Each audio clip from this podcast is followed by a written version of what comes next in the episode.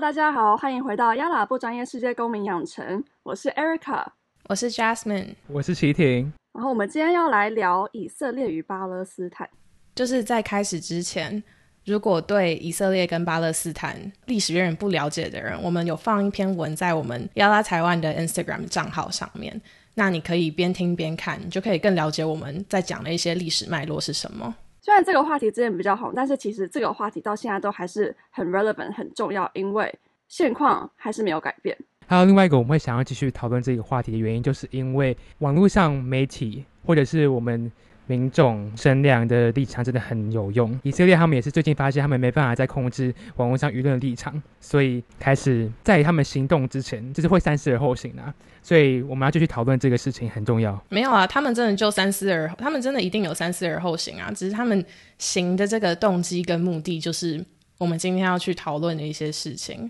那我是觉得。像其实前阵子我们三个人都有在就是在 IG 上面 PO 这件事情啊，真的，我当初也 PO 了另外一篇文，就是说为什么我们要去关注这件事情？因为可能很多人觉得这件事情离我很远，或者是说觉得可能社群媒体上面发一些东西对这件事情本身不会有什么帮助。可是事实证明，以色列为什么会停火，就是他真的意识到网民舆论的力量太强大了。因为其实一直以来就是西方媒体都是一面倒的是站以色列那一边。那说实话，其他国家的一些媒体，包括像台湾的媒体，或许可能因为没有很关注这件事情，所以他们新闻一些资料的来源都是直接翻译外媒的，所以就等于全世界根本没有人在站边，不会到完全没有，可是主要完全都是在站边以色列。可是到了这最近这几个月、这几个礼拜，真的是巴勒斯坦有史以来可能真的是最有希望接近到。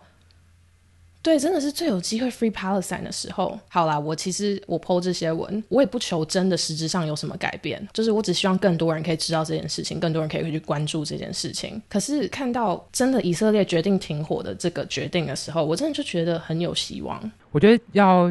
台湾民众去关心这个议题的话，就是最好方法就是把台中国跟台湾关系拿去跟以色列跟巴勒斯坦的关系来比，因为从这样子。相似或相异的地方来比的话，就可以，我就可以让台湾人民起到他们的同理心了。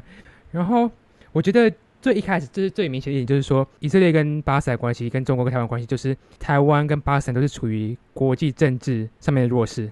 就是我们都自己那种外交孤儿啊，对外交孤儿，他们我们是亚西亚孤儿，他们就是西亚孤儿，对啊，两一个在东亚，一个在西亚，嗯，就是我们是政治外交上面的孤儿，我们都想要积极的去证明自己国家的存在，不管是。政治啊，还是单纯的，就是文化上面去证明自己的存在，所以这种被打压的立场、被打压的困境，我觉得是还蛮相似的啦。对啊，我我其实也有看到很多，不管是 podcast 的频道，或者是一些在分享可能阿拉伯文化的一些 IG 的账号。就是他们会发一些文，就是会说哦，就是台湾跟巴勒斯坦站在一起啊，或者是他们文章会用一种就是可能用台湾跟巴勒斯坦去做一些比较的方式，让台湾人可以更去感同，算是感同身受理解他们吧。可是其实如果是看一些现况，然后是实质的情况，我反而觉得台湾应该是跟以色列比较像吧。我我在学我在学习有上一堂就是中东近代史的课。然后其实那个老师就说，他之前就听历史学家就在 compare 台湾跟巴呃台湾跟中国跟以色列跟巴勒斯坦的这个关系。然后其实我我一开始也觉得说，就台湾应该比较像巴勒斯坦嘛，就我们都属于是个弱势。老师听到的时候，他就说，嗯，这要看你你的角度，他感觉像是比较偏向台湾，比较像以色列的这个角度。然后我就开始想，为什么会这样想？然后其实我之后就觉得说，其实台湾跟以色列蛮相似的点是。台湾 as 国家的概念跟以色列 as 国家的概念都是很都是二十世纪创造出来的东西。之前台湾好，之前可能是一片地，之前台湾应该都不曾是一个自己一个对独立的国家。有有些人会觉得说，哦，巴勒斯坦人之前都不存在啊，巴勒斯坦之前都不存在。但其实一开始的时候，他们也都他们其实都是十九十哎十二十世纪初的时候，就是移民到巴勒斯坦。很多犹太人的 poster 就会说，哦，我们一来移民到巴勒斯坦这样。所以我就觉得说，这两个国家一开始都很新，但以色列就是慢慢越多呃越多国家 recognize，就是把以色列视为是一个国家。台湾虽然很很多国家不认台湾 as a country，但是其实台湾跟以色列都受到西方或是美国那方面很大的支援。经济方面也都算蛮好的，就是真的要跟全世界的其他国家比的话，对，嗯，对啊，就作为我觉得作为新兴政权的话，台湾跟以色列都真的比较像，而且在中国台湾或者是以色列巴勒斯坦这两个对立的窘境的话，台湾跟以色列都是站在被西方人支持那一边，被美国人支持那一边，所以觉得就这方面来讲的话就比较像，所以有时候其实我自己在想，有时候在想的时候，其实就觉得说，我们台湾的话就是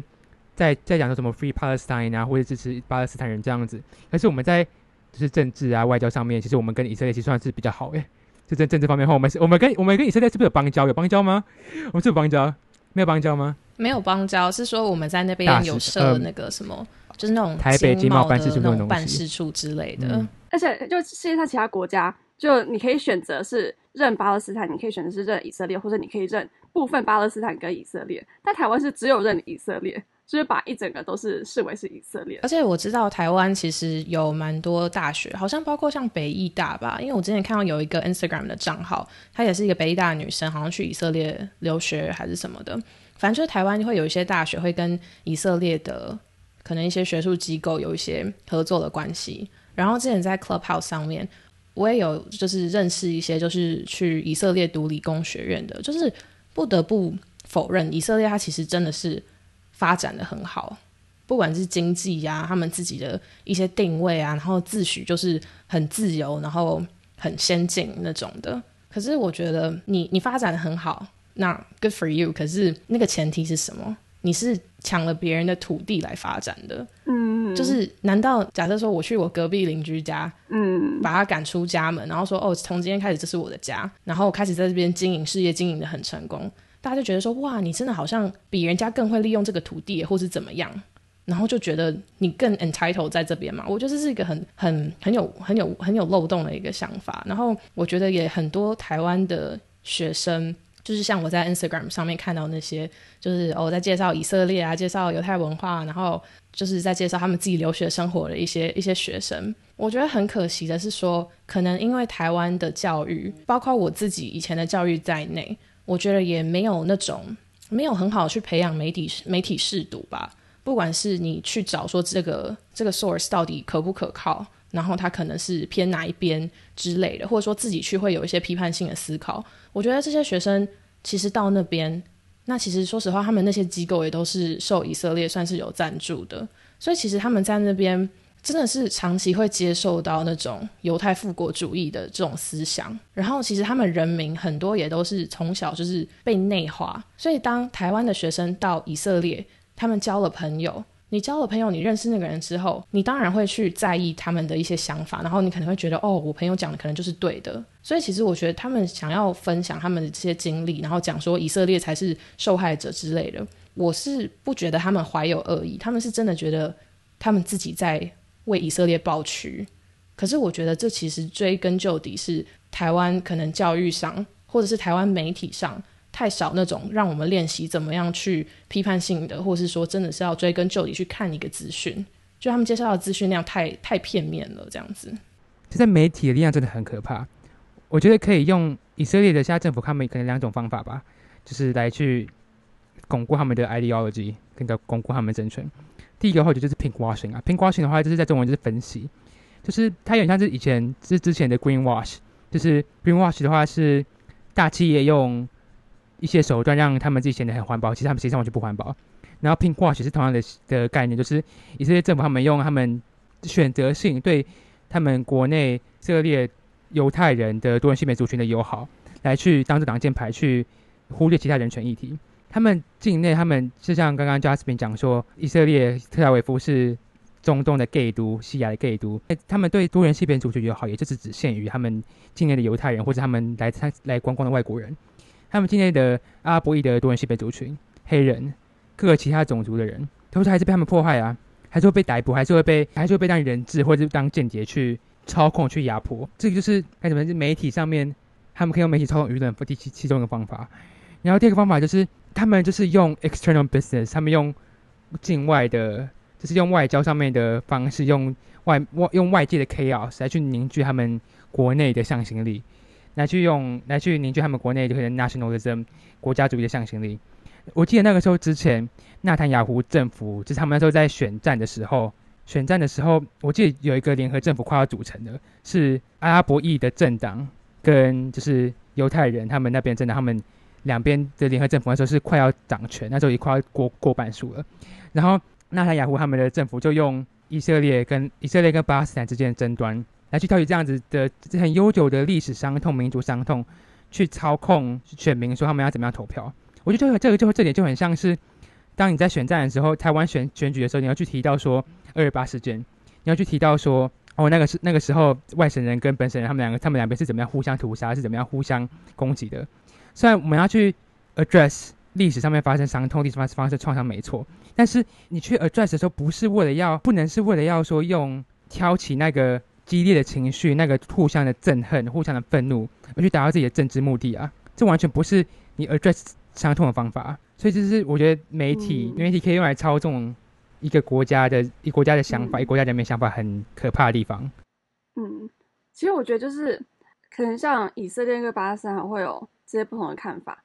因为对巴勒斯坦来说，这件事就是呃二十世纪初头或是十九世纪末的时候，呃犹太人开始一点一滴的就越来越多人来这个国家，然后之后。Balfour Declaration 就是英国要跟犹太人说，哦，你们之后可以有一个，他其实说 national home，他其实没有明说是，哎，可以给你们一个家，但其实没有确定的说是国家。然后，所以犹太人就觉得说，哦，我们终于可以有一个自己的家了。然后，所以就跑，大家都跑到巴勒斯坦这样。然后，所以对以，然后对巴勒斯坦人，他们可能就觉得说，啊，你们这些人那么多人要涌过来，我们是应该要怎么怎么样？所以就会难免会有一些。阻力存在，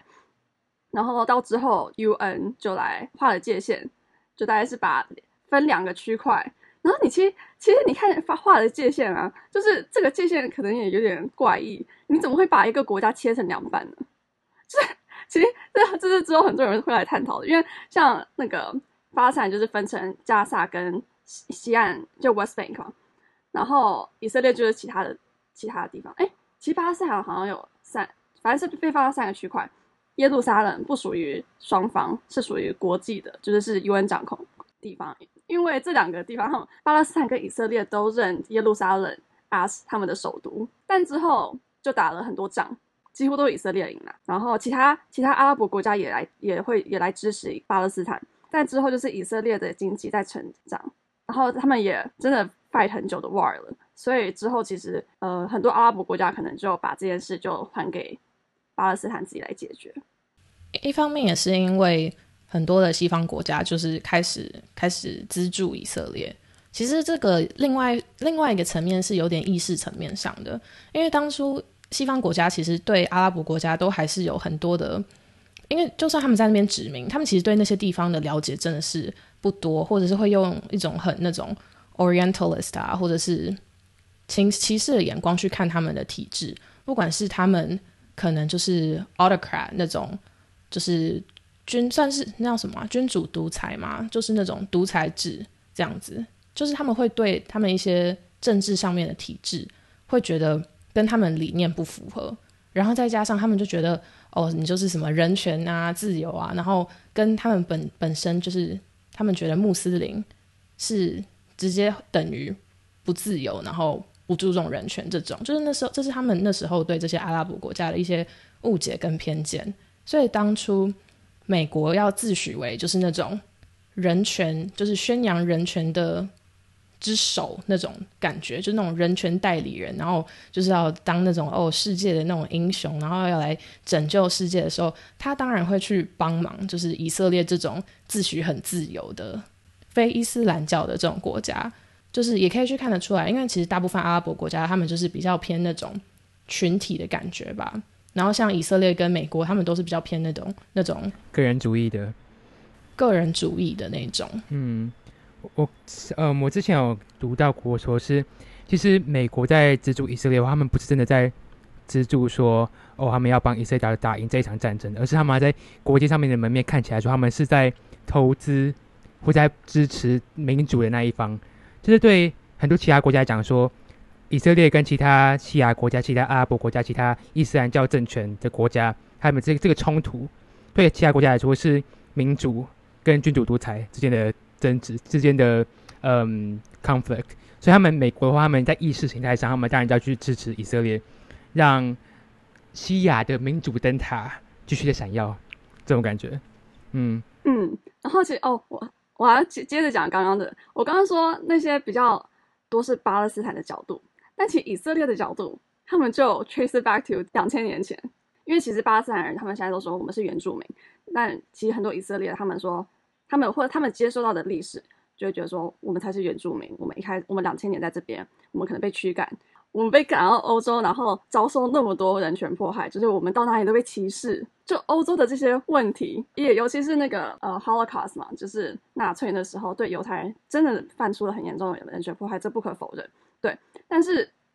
这其实本来是一个可能是欧洲他这边自己的问题，然后就把我就我这就是 嫁祸到巴勒斯坦，就说哦，那你们全部人都到巴勒斯坦这片土地上，然后巴勒斯坦。就就有点像让他们做出同样的事情，然后也是 settler colonialism，就呃移民什么移民定居定居者殖民这样子，定居者殖民。其实这跟美国跟像加拿大，包括甚至像台湾，对这些都很像，就是建国，因为它建国的方式嘛，就是这这 basically means that 就是你到一个国家，然后你就买开始买那边很多土地。然后就说哦，这是我们的国家，就我们自己创创立创立一个国家那样子的感觉。其实有时候也不是买啦，有些时候就是直接就把原住原原住的人民直接赶走，直接驱逐，或者就像现在在他们在做的事情一样。哇塞，真的很扯！直接法律法法院直接判决说，OK，你这一区的所有住宅，请你离开，然后你还要付以色列人定就是那种新新居，不是赔不是不是赔偿，就有点像那种。安家费，这真的超扯的！我被赶出自己家，然后我还要付钱帮你装修哦。我觉得这也是一种形式上的抗争啦。就是好啦，我现在就是没办法，就是得拆，那我也不让你拆，我们自己拆。可是你不觉得这真的很心酸吗？这阵子就是突然这件事情又引起大家关注，也是因为之前 TikTok 上面一个影片，就有一个以色列的男生，他就对一个巴勒斯坦的女生说。如果我不偷你的家，也有别人会来偷你的家。不是，你知道吗？他是说，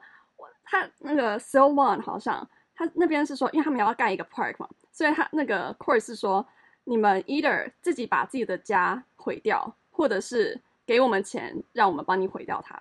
所以你就，所以这种影片就是发生然后他们就自己在拿锤子，就把自己的家用掉，或者你要自己请那个那个那个机器来，对怪手来用。很像是说有人拿着，可能在台湾好了，拿着两千年前的地契，那个时候什么汉朝，汉朝那时候也没有，汉朝那时候也没有汉人过来台湾，那时候也还没有，汉有人拿着汉朝地契来跟你讲说，哦，现在呃，现在西元两千零二两千零二十年好了，然后我拿着西元零年汉朝地契来跟你讲说，哦，我的祖先那时候定居在这边，然后所以请你在一个月之内把你家拆掉，然后自己拆哦，假如假你要我们拆的话，我们还要请怪手，这样有点这样有点贵，你要付我们钱，然后你自己把这个拆掉之后。然后帮我们盖新家，这不是很奇怪吗？我觉得我其实最没有办法理解的就是，我真的很心疼犹太人当初在纳粹下面就是被屠杀、被压迫。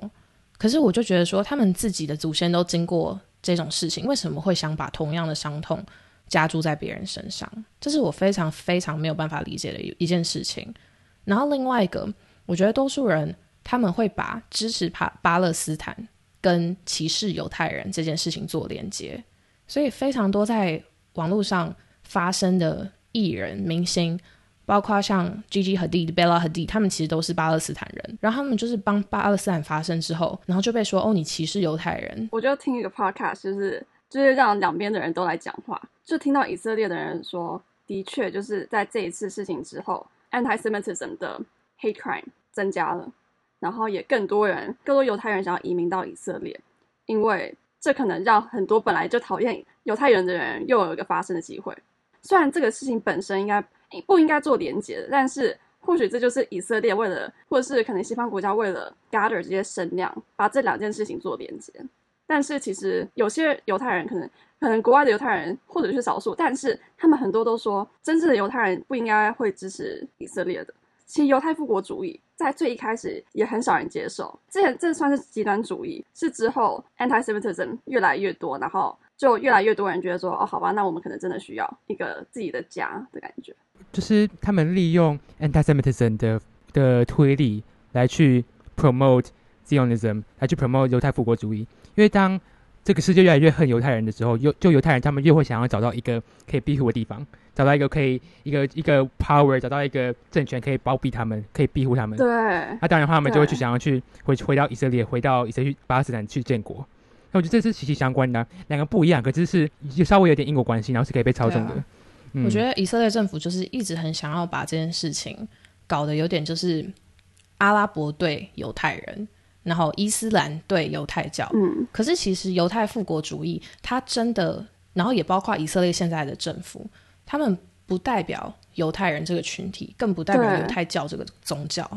嗯，所以其实不管是以色列自己国内的犹太人，或是犹太教徒，或者是世界各地的，其实真的也非常非常多人在说我是犹太人，可是我不支持，因为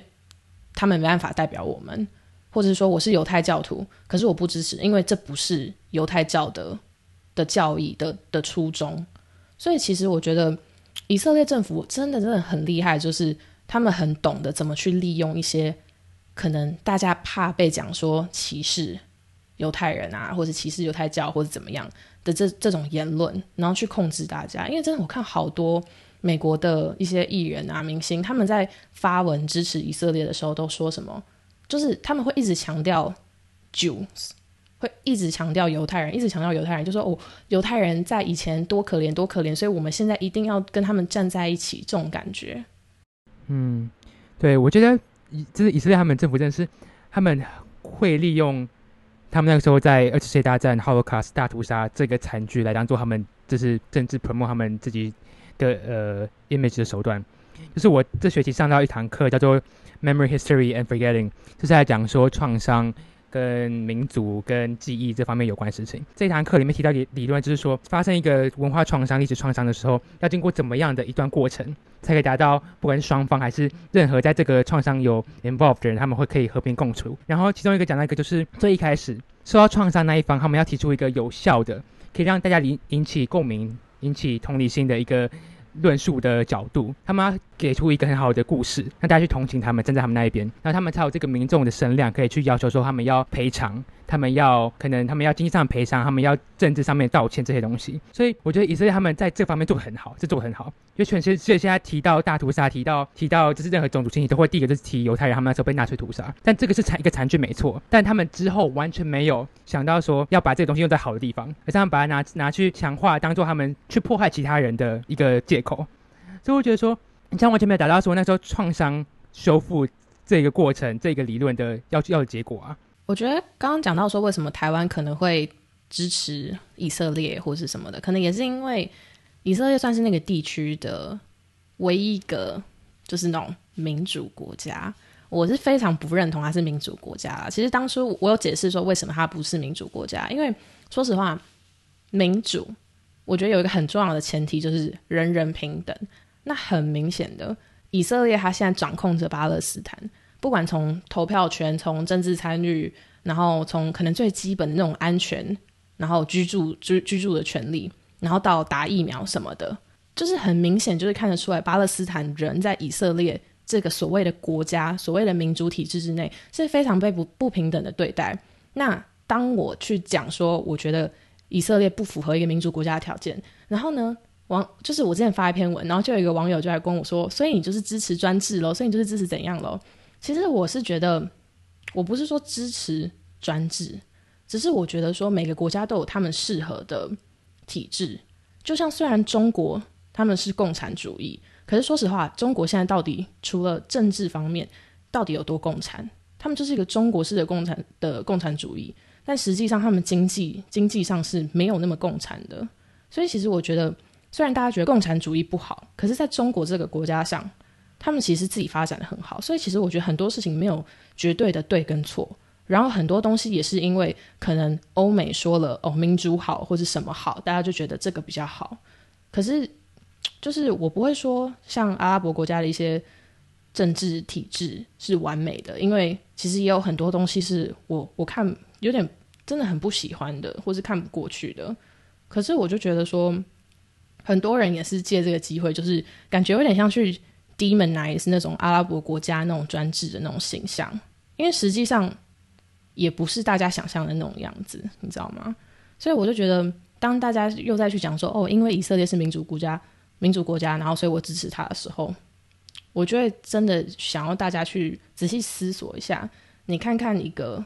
可能阿联酋好了，他虽然专制。他虽然就是有一些真的让人觉得天啊很不可思议，什么什么怎么囚禁他们的公主啊这种事情，可是你看看以色列所谓这样一个民主国家，然后他对他附近的这个国家巴勒斯坦就是这样子去屠杀，这样子去迫害，你真的觉得这个所谓的民主有比较好吗？我觉得这是大家会对民主跟可能专制的一种迷思。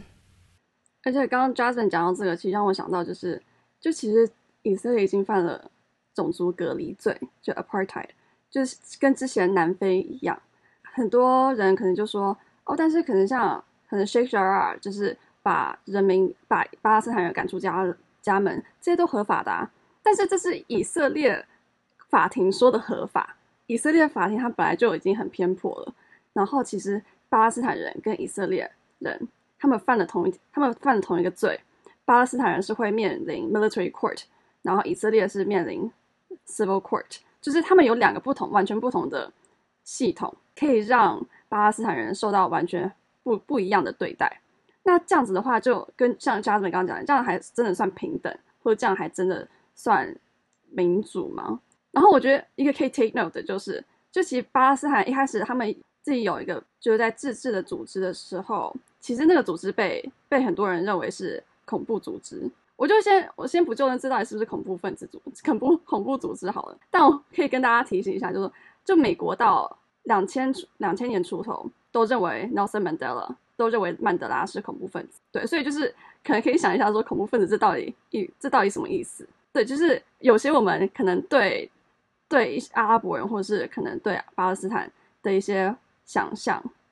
不一定是完全正确的，嗯。我这一点上，我可以加个东西，就是你知道那个时候伊拉克他们打破了呃八到我我在网上看资料上就是八到十一个 UN 的 resolutions，就 UN 的决议文，然后美国就去打他们了。你知道以色列到现在打破了几个疑问的决议文吗？他们现在打破了六十二个，然后还在增加的决 UN 决议文。然后美国就是来，我们继续军售给他们，所以就觉得说美国他们支持的是什么东西。然后以色列跟巴斯他们背真的不是单纯一个国家他们在做什么事情，而是他们背后代表什么样的含义，他们背后代表什么样的价值观。其实其实这个问题，这个这个问题，这个议题在我们 NYU AD 的校园一直被讨论，因为我们学校的话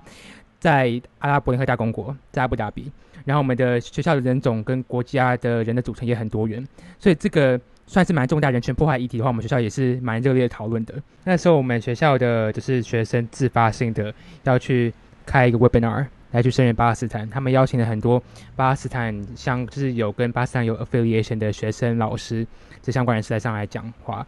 然后这就是一种机会形式，要跟我们学校要跟 NYU AD 这个 institution 讲说，我们学生是支持巴勒斯坦的。然后要求他们发声，要求他们在政治正式的立场、正式的场合上面发声，支持巴勒斯坦。所以，我们那时候那时候就有很多的学生跟老师上来，就是不管是单纯的分享他们自己亲切故事，或者是他们讲，呃，他们在分享他们自己写的诗，或者是那上面有一个很动人的演讲这样子。然后那个时候大家的话，就是我看聊天是每个人不是。在讲说，就是我们支持你，你是你你的你的，我们会支持你，我们会分享你的痛，我们会跟你站在一起。是每个人，我第一次看到。大家这么团结，在支持台上发表他们自己意见，在敞敞开心胸，让这是这是完全是心在淌血的人，这是支持他们在讲话。整个整个外表就是一个很激动的心情，很就是渲染力很足够的一个宣誓吧，立场的宣誓。嗯，我在我在其中也哭了两三次，就是听到他们讲说，就是他们的他们的爸妈、他们的祖父怎么样被赶出家门，踢下他们家自己楼梯，或者是我们的教授讲说，他十八岁的时候在讨论这个话题，然后现在就是过了三四十几年，他们还要讨论这个话题，这样的沧桑，这样。的悲痛，就是在那边，你没办法去不去跟他们，不去同理他们，不去为他们着想，这样子。嗯，所以其实我觉得，就算台湾人，就是我们应该能理解 identity 这部分，自我认知这部分，有可能会受到歧视，有可能会受到打压。虽然我们刚刚一直在，我们一直在 compare 这些关系，但是我觉得还是需要 acknowledge，还是需要认知说巴勒斯坦人受到的人权迫害，我不觉得我们能说我们理解他们历年来一直遭受着攻击、种族隔离、断水断电，因为以色列都 control 着这些资源嘛。而且我觉得另外一个台湾跟那不一样的地方是，台湾是一个岛，除了海洋方面，中国在土地上的资源是无法太有太大的控制，但是以色列它是能够取到巴勒斯坦的地下面的一些水资源，然后甚甚至把他们的基本生活权夺走的。然后，所以即使你你生在巴勒斯坦的土地上面，你还是一直被以色列掌控着。然后，其实我很建议大家去看人权观察这份报告。但 OK，它其实很长很长，就代表说里面真的有很多以色列已经违反国际法律的部分。所以我觉得我们应该要用相同的同理心去看待这件事情。然后像 Jason 刚刚讲的，就是其实我一开始就比较看巴巴勒斯坦那一边，但其实我之后就就会想知道说以色列那边在想什么。其实我就再一次感受到或者看到说媒体可以带来的两极化、极端化的这个趋势，就是当我在追踪巴支持巴勒斯坦的账号时。其实很多人他们也是一直在支持以色列的账号，这更加深了那个对立。我有次我我刚刚说我就上去看，我去 Clubhouse 听他们讲嘛，然后他们其实很多都说，哦，我们其实不想要再谈历史了，我们只想要 focus 在现在，就是我们只想要说，好，我们想要我们只想要来谈说，我们应该要怎么做才能真正达到和平哦。然后就是因为听到 Jasmine 在有有顾虑，就是去 Tel Aviv 之类的，然后就问一个同学，他是欧洲人，然后高中去那边读书。所以他也是说，他想要理解，就是各种各样的人他们的想法。然后他就说，因为其实说实在的，对以色列以色列来说，他们其实根本没有很 care 这个事情，因为他们就是过着平常的生活。你你生活在台湾，你会每天那么关注说，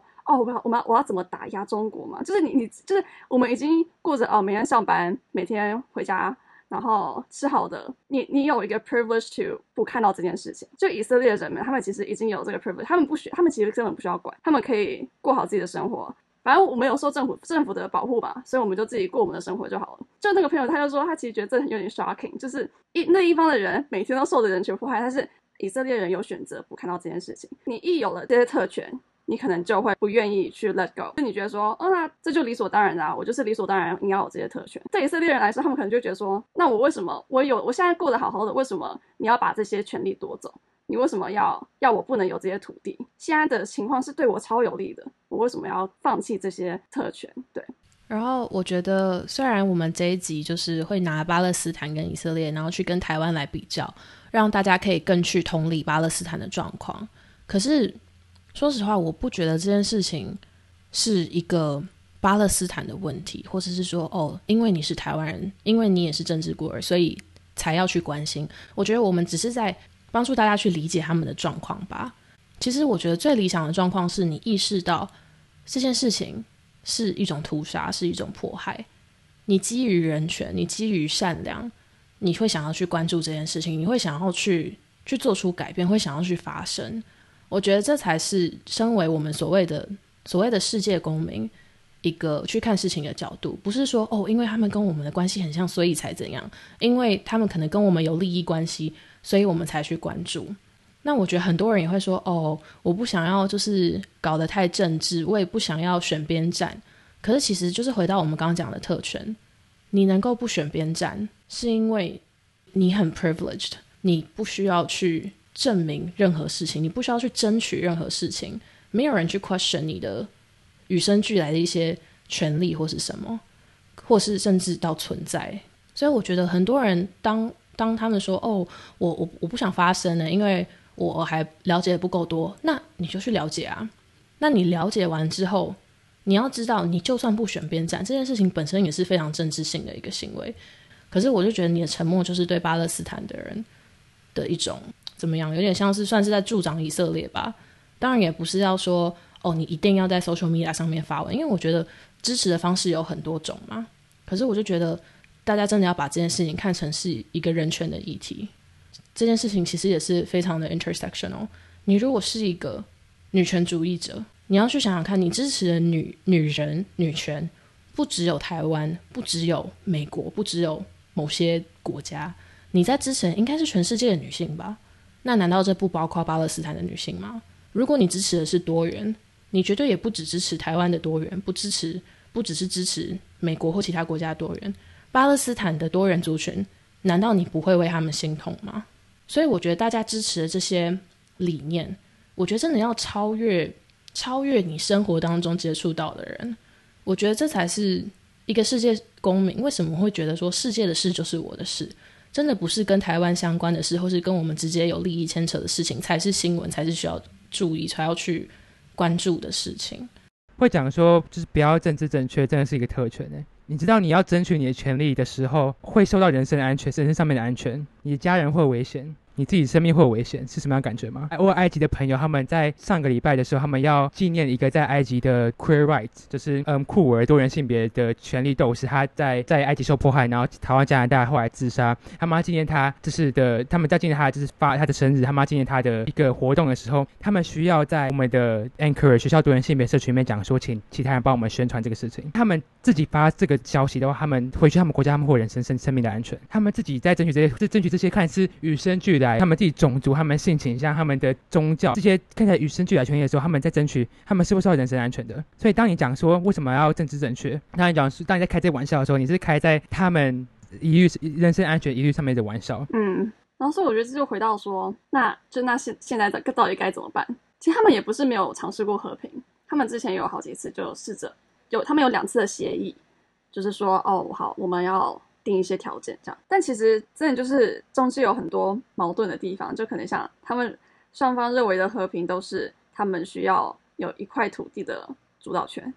因为像他们可能像他们都认耶路撒冷为首都，这就是不能同时达到的事情嘛。又包括说，那那现在那么多人，可能那么多以色列人，他们已经定居在巴勒斯坦人曾经拥有的土地，曾曾经拥有的家中，这样又要赶他们出去吗？这这当然会怎么办？所以很多人其实在想说，有可能会真的需要一个一个国家的 solution。以色列对一个国家 solution 也也充满问号，是因为如果如果真的是一个国家的话，那就代表阿拉伯人会占多数，所以他们才会一直想要让犹太人进来，就是让他们犹太人可以占多数这样子。然后或者是他们他们驱赶这些巴勒斯坦人，他们终究要面对说他们要怎么处理这些人。我现在其实也没有，我现在其实真的不知道该怎么办。我只知道说，当以色列政府受到很多外界帮忙。在施行很多人权迫害而不被不可不被管控的时候，我觉得我需要出来发声。我就只我把它视为是一个人权的议题。好，嗯，像 Erica 刚刚这样讲，就是到底要 Tuesday 还是 Wednesday，就到底未来走法怎样？跟 Erica 之前传一篇就是文章吧，传过来里面就讲说，其实现现状对以色列来说，现状是对他们来说是他们不需要改变的啊，因为假如说。走，虽然这个情况不能长久，但是现在要是往 one one say 的地方的话，就像 Erica 刚刚讲的，他们是在人种方面他们是占少数诶，哎，就算他们只有往 one say 的地方发展的话，他们长久下来就是还也也是会也是会被，也就是也是会阿拉伯人占多数啊。因为其实假如就生育率生育率来看的话，生育率生育率是这样讲吗？对，生育率生育率来讲的话，其实阿拉伯裔的人还是比他们犹太裔的还要高啊。所以不管怎样长久下来的话，他们。终究要开始面对说要怎么样将阿拉伯裔的人纳入他们的政治系统里面，因为他们要是不这样做的话，长久下来就是等于是在直接直直接直接证明直接证明说直接表明说他们就是把他们当次等公民，他们没有政治权，他们最后终还是要面对这个问题。可是他们现在就是就是你知道鸵鸟心态，能摆着就摆着，不要管就不要管，就是他们可以尽量不尽量 exploit，尽量榨取越多利益越好。这之后事情之后再讲。那我们之后也会在 IG 上，呃，发一些相关的一些懒人包，大家可以再去分享给身边的人，让更多人知道这件事情，关注这件事情。感谢你们收听，感谢你们收听这一集。会听到现在的人的话，我觉得你们心里应该都都知道说，接下来你们应该怎么做，就知道怎么查，继续找资料，都怎么样继续可能会巴斯坦发生，去找你们自己的立场。所以我们期望你可以继续做，嗯，继续继续研究，继续。找到你们自己的声音。对啊，我真的觉得哇，每每集的最后最后一一小段，真的都是鼓励大家一下，因为我真的觉得听到这边的，我相信你一定也是一个一位很善良的人，然后去关注这件事情，然后也想知道怎么样更好的去讨论这件事情。那希望我们今天分享这些观点，对大家来说可以有更多不同思考的面向吧。同时也从听完今天这一集之后，去跟身边的人分享说为什么我们应该关注，或者说我们可以如何去帮这件事情发生。那就这样子喽，谢谢大家今天的收听，我们下次再见。